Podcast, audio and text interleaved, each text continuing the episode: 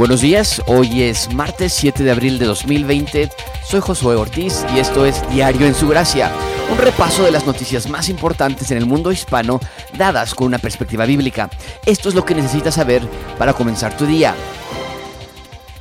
No ha sucedido algo similar desde el 28 de mayo de 1942, cuando en la voz seria y segura del presidente mexicano Manuel Ávila Camacho en los radios del, del, país se escuchaba estas palabras frente a esta reiterada agresión.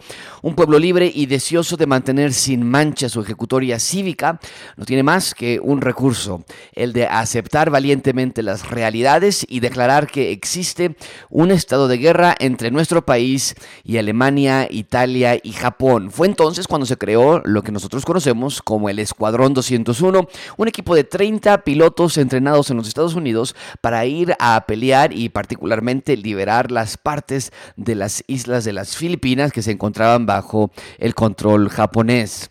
Algo similar ha sucedido en estos días, no en un sentido bélico, pero sí en un sentido de reclutamiento para luchar contra un nuevo enemigo, el virus COVID-19. Así se eh, recuenta en un artículo del periódico El Excelsior donde se titula el encabezado Buscan más de 19 mil médicos y enfermeros enfrentar al COVID-19. Leo textualmente al presidente de la República, Andrés Manuel López Obrador, dice, agradezco por lo que han hecho y siguen haciendo para cuidar enfermos y salvar vidas. Tienen los trabajadores de la, de la salud todo nuestro reconocimiento, nuestra admiración y respeto. Todos les agradecemos mucho y en esta etapa, ante esta crisis por el coronavirus, han actuado de manera muy responsable, están apoyando y se están inscribiendo mujeres, hombres, enfermeras, médicos para reforzar todo el sistema de salud pública, dijo el presidente.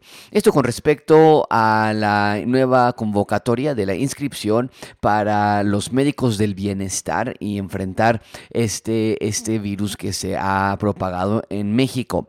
El secretario de Salud, Jorge Alcocer, informó, continúo con el artículo, que tras la convocatoria del bienestar publicada el fin de semana, destacó que hasta ayer se tenían confirmados 6.548 interesados, así como 204 especialistas, y todos serán capacitados para afrontar el COVID-19. Precisó, en lo que se refiere a la enfermería general, general hay 12.544 inscritos, 61 especialistas y 220 inhaloterapistas, por lo que el total del personal interesado en la convocatoria es de 19.373 personas.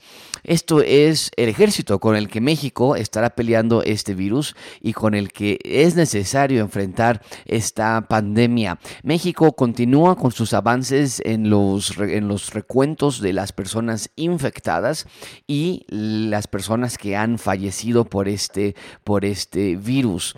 En el artículo del Universal se lee que eh, México enfrenta, este es uno de los encabezados de los artículos, México enfrenta COVID-19 con escasez de enfermedades enfermeros según la Organización Mundial de la Salud.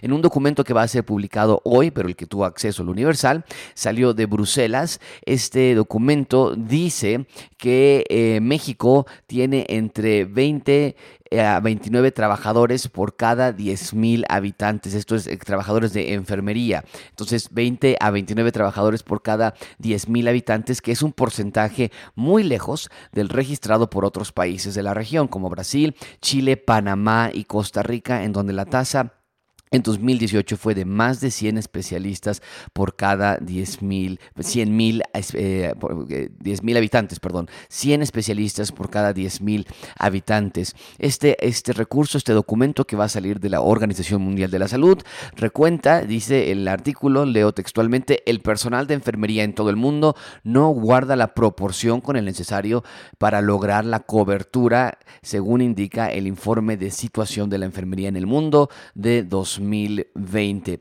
Es por eso que en México se ha lanzado esta convocatoria para contratar más eh, equipo médico que luche contra esta este virus que está por, eh, nos dicen los expertos, repuntar en las próximas semanas, no nada más de personas enfermas, sino también de personas que caigan eh, a muerte debido a este, a este virus. En un sentido muy real, entonces, Es una guerra. Es una guerra contra un enemigo invisible, es una guerra contra un enemigo en muchos sentidos invencible, porque aún no hay una cura, aún no hay una vacuna, aún no hay un antídoto, un antiviral que lo va a detener de manera drástica. Simplemente estos recursos, estas personas, estos médicos, estos enfermeros que eh, van a ser contratados, están siendo reclutados para darle frente de una manera valiente a este virus. Y esto nos vuelve a presionar a pensar en qué tanto el ser humano tiene control realmente sobre las cosas. No, no en mucho, no, no en mucho. Entonces, en ese sentido, nos debe hacer recordar que somos criaturas, no somos creadores. Necesitamos recurrir y regresar a aquel diseñador original que creó todo esto y queremos nosotros que Él venga a redimir y rescatarnos de esta fragilidad y de esta desesperante sistema de vida donde estamos constantemente atacados por enemigos los que que no podemos vencer. Hablando de otro tema, en una situación extremadamente importante en Gran Bretaña o en el Reino Unido, uno de sus, eh, uno de sus políticos más importantes, uno de los políticos más importantes de Europa, que hace algunas semanas estaba en todos los encabezados como un héroe por haber logrado la salida o una negociación correcta de la salida de Inglaterra o del Reino Unido de la Unión Europea. El primer ministro inglés, Boris Johnson, apenas ayer fue trasladado a terapia intensiva por el COVID-19. Uno de los líderes que también reconocía al COVID-19 como algo ligero. Había tratado de aligerar la importancia de este virus y sin embargo hoy está en terapia intensiva. Leo un artículo que publicó El Financiero en su sección internacional de Mundo. Dice, Boris Johnson es trasladado a terapia intensiva por COVID-19. El primer ministro, el primer ministro, ministro de Reino Unido, Boris Johnson, fue trasladado a la unidad de cuidados intensivos, dijo el portavoz del gobierno en un correo electrónico. Esto fue lo que la casa de, eh, del primer ministro publicó. Eh, en el transcurso de esta tarde, la condición del primer ministro ha empeorado y por consejo de su equipo médico fue trasladado a la unidad de cuidados intensivos del hospital. Recordemos que hace un par de días el, ministro británico anunció que de manera voluntaria y por recomendación del médico iba a ir a ser hospitalizado, no de una manera de emergencia, pero sí iba a ser hospitalizado al, hospital San Thomas, que está muy cerca de, Downing Street, y allí fue donde se empezó este tratamiento para eh, tratar de llevar el COVID-19 o el coronavirus del cual ha sido infectado. Sin embargo, en el transcurso de estos días, evidentemente su situación declinó a tal punto de tener que ser llevado al área de cuidados intensivos. El gobierno, continuó con el artículo, dijo que Johnson, de 55 años, está recibiendo una atención excelente y agradeció a todo el personal del hospital por su arduo trabajo y su dedicación. El secretario de Relaciones Exteriores, Dominic Raab, sustituirá a Johnson cuando sea, cuando sea necesario. Bien, ahí tenemos entonces, este virus no tiene, no tiene eh, excepción de personas. Va a cualquier individuo, tiene cualquier edad, no importa tu estado social, no importa tu estado económico y de nuevo vuelvo a subrayar la fragilidad del ser humano. Es totalmente visible en estas circunstancias. Cabe recalcar que acabo de checar en algunos periódicos de ingleses donde reportan al primer ministro Boris Johnson estable, no está en un estado crítico, está estable, recibiendo oxígeno y se espera que su condición mejore. Sin embargo, sí es una llamada de atención para cualquier otro líder que tal vez no esté tomando las cosas tan seriamente como deberían ser tomadas, particularmente en países donde aún no reciben el fuerte golpe que nuestros, con, que nuestros hermanos en Europa y en Estados Unidos ya han recibido. Hablando de otros países, el periódico o la agencia noticiera Reuters publica Perú decreta aislamiento en Semana Santa y espera una o dos semanas difíciles por el virus. Leo textualmente.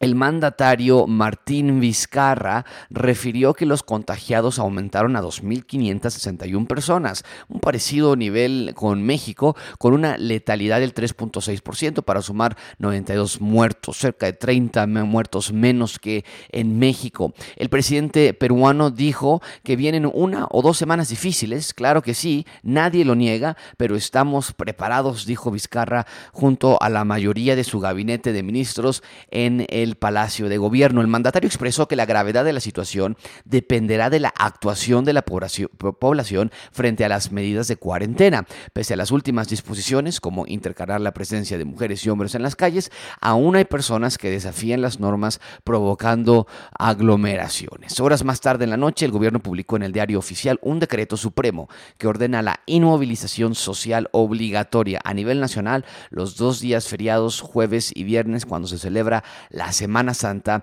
en el país donde la mayoría de la población es católica. Bien, ahí están los esfuerzos peruanos por detener este evento que viene muy, muy fuerte eh, próximamente en, la parte de Sudamérica. Si comparamos los números de enfermos que tenemos en México, en el Perú, en la Argentina, junto con los números de enfermos que tenía Estados Unidos o España hace algunas semanas, en algunos casos nosotros tenemos más personas infectados que lo que tienen ellos y sin embargo podemos ver los estragos y las dificultades que están teniendo en esos países. Eso nos debe llamar la atención de nuevo a guardar nuestra distancia, a acatar las normas de recomendaciones, de no salir a menos que sea necesario, de no salir y de estar llegando a aglomeraciones como si todo fuera normal, tenemos que guardar nuestra distancia, tenemos que guardar las instrucciones de nuestros gobiernos. Confiamos en el poder, en el poder de Dios, desde luego que sí. Pero esto eh, va eh, ligado a nuestra fragilidad pecaminosa. Nuestros cuerpos son, eh, son frágiles y por lo tanto necesitamos, necesitamos medidas precautorias que protejan a nuestros seres queridos, a nuestros conacionales y a nuestros cuerpos. Finalmente, El País, este periódico español, publica una carta que tres líderes europeos dieron a, o escribieron hacia el G20, esta aglomeración de países de diferentes rangos y diferentes estados que, hacen, conglomeran a los 20 países con las economías más importantes del mundo. Bien, estos tres políticos escriben una carta al G20 y que también ha sido firmada esta carta por otras personalidades y políticos también, entre ellos, por ejemplo, José Luis Rodríguez Zapatero, que fue presidente del gobierno español, eh, Felipe Calderón, expresidente de México, Mauricio Macri, expresidente de Argentina, José Manuel Santos, expresidente de Colombia, en fin, algunos otros premios Nobel y demás, se unen a firmar esta carta al G20. Es una carta larga, pero leo algunos, algunas líneas nada más. Esto es lo que escriben estos individuos. Dice así, escribimos para pedir una actuación inmediata, coordinada a nivel internacional para hacer frente a las graves crisis sanitarias y económicas mundiales derivadas de la COVID-19. En 2008 y 2010 la crisis económica inmediata se pudo superar cuando se abordó la línea de fractura económica, la sub, subcapitalización del sistema bancario mundial. Ahora, sin embargo, la emergencia económica no podrá resolverse hasta que se haya resuelto la emergencia sanitaria. Y la emergencia sanitaria no se acabará solo con vencer a la enfermedad de un país, sino garantizando la recuperación del COVID-19 en todos los países. Y subrayo esa frase muy interesante. Ellos dicen, este problema no nada más es de una recesión o de un problema económico de Estados Unidos o de algún otro país. Este problema es un problema mundial y necesitamos, dicen ellos, la garantía de que este problema va a ser resuelto para ayudar las graves crisis económicas mundiales de todos los países. Y en su carta van ellos a listar una gran cantidad de acciones que piden que el, que el, grupo de los, del G20 Tome con respecto al problema de las crisis económicas que se vendrán ya próximamente en muchos países y que ya se están viviendo en muchos países, particularmente en Europa. Sin embargo, vuelvo a apuntar esta este, este llamado a la unidad, este llamado a conglomerarse, a formar una torre de Babel, vamos a llamarlo así, para defenderse de sus enemigos. No necesitamos nada más, no necesitamos a nadie necesitamos nosotros construir un sistema mundial que nos ayude no nada más a reconstruirnos, sino a protegernos de algo así en un futuro. Y desde luego esto es la inclinación natural del ser humano, busca de manera natural una protección en sí mismos cuando tan evidentemente vemos que eso no funciona, no es factible, no es garantizable, no es realista. Necesitamos que el creador del universo, nuestro Dios, por medio del restaurador de este planeta, el Señor Jesucristo, sea exaltado por sobre todos. Y si nosotros leemos Filipenses, encontramos en verdad que vendrá un día en que toda lengua, en que toda nación, en que toda rodilla sí se va a unificar para decir que Jesús que Jesús es el Rey. Y esperamos ese día. Y mientras tanto, sin embargo, vuelvo a notar, tengo que subrayarlo y acentuarlo por medio de este, de este podcast, necesitamos guardar y acatar nuestras instrucciones. Hagámoslo nuestro cada uno de nosotros, compartamos el Evangelio, seamos ciudadanos de Dios en esta tierra. Muchas gracias. Buen día, nos vemos mañana.